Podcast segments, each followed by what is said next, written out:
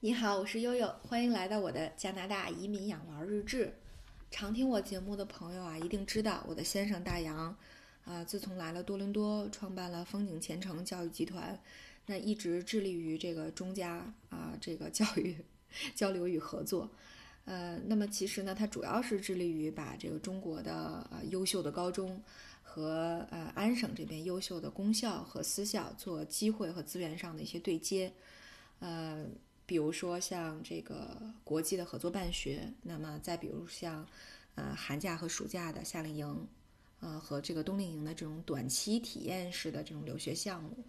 那么在我们最经常合作的一些，呃加拿大优秀的公校和私校里啊，呃我今天在其中一个学校叫，呃加拿大苏安高中，他们的公众号上发现了一个非常重要的信息，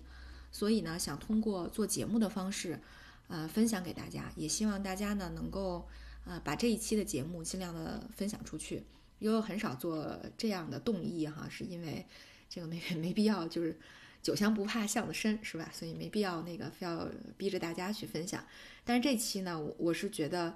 呃，因为这个高中啊，它设立了一个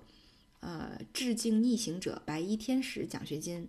也就是说为全中国奋战在湖北疫情一线的。医护人员的子女提供最高一万加币的奖学金资助，啊，我觉得这个事儿真的是一个挺好的、富有社会责任感的事儿，所以特别想通过我的节目能够分享给更多的人，特别是让那些医护工作者，让那些奋斗在湖北疫情一线的工作人员们啊，能够在心理上得到些许的安慰，能够让他们的孩子，呃，这个将来呢，如果有需要的话，可以来这个多伦多念书。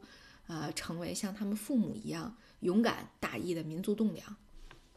然后，所以基于这个这个重要的消息呢，我特别想这个让大家啊众呃希望众所周知。对，这是一个。然后大家可能就会有一些疑问了，说这个这个高中挺有意思哈，为什么要给国就中国的这个呃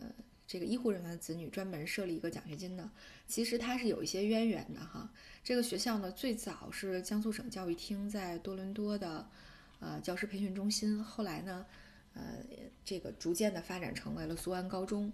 呃，一直以来呢，它跟国内的教育合作也是比较紧密的。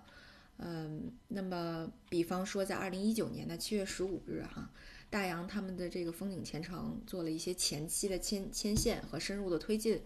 最终呢，加拿大苏安高中的校长玛利亚。呃，访问了中国的河北衡水中学，嗯，我不知道大家对衡水中学有否了解啊？这几年衡水中学一直是全国高考北清呃这个斩获榜的第一名啊，就是说，这个衡水中学每年斩获的北清的 offer 是最多的啊，可以称为是呃这个河北省的高考的状元工厂了啊。那么呢，呃，包括大洋在内啊，包括苏安高中的这个教育工作者。都受邀参加了衡水中学第七届国际文化教育节。我的天啊！大洋回来跟我说，真的是备受震撼。这个呃，这个学校办的啊，不但成绩好啊，而且的这个学生的素质非常的高。那么经过风景前程的这个呃这个这个推进啊，两所中学啊最终建立了友好学校的关系，并且呢，在今年九月，就二零二零年九月，将合作开设中加的国际课程。呃，我想呢，到时候中加的这个疫情应该也已经过去了啊。希望，呃，这个中加的国际课程能够顺利的推进。对，所以正是这样呢，呃，我这个大洋有的时候在谈起苏安高中的时候，会经常说，哎呀，说我觉得苏安的这个教育人员是一群特别有情怀的教育工作者，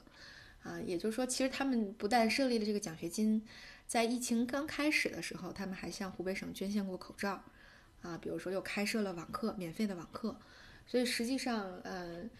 还是在中西方之间寻求了一个，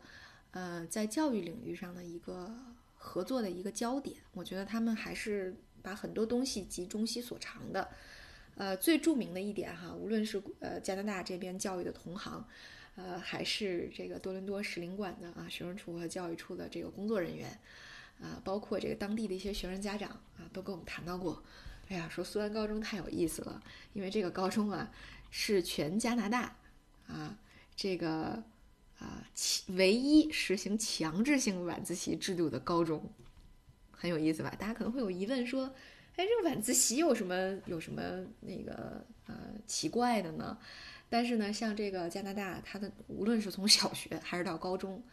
啊，公校呢一般三点钟就放学了。私校呢，可能比较重视课外的一些活动啊，比如说给你加一些俱乐部的活动啊，或者是这个其他的一些课外活动呢，可能呃有些私校是五点钟放学。那么无论是怎样，还是给孩子们的业余时间大量留白。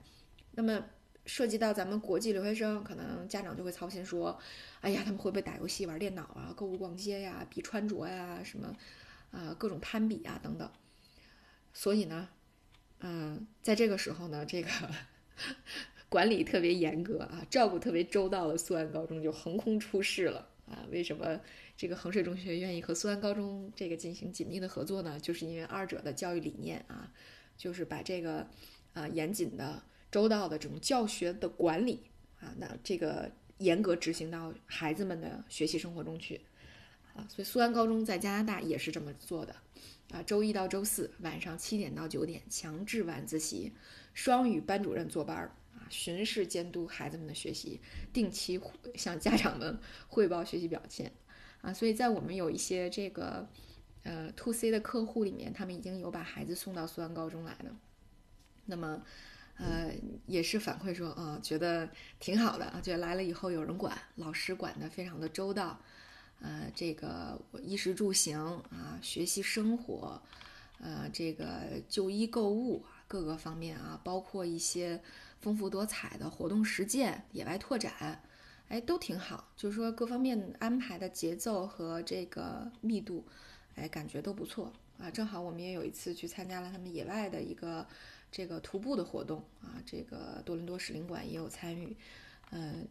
所以总体来讲呢，这个像使领馆呢，还给苏安高中颁过一个平安留学的一个啊奖状。实际上，无论是从官方还是到民间呢，对这个学校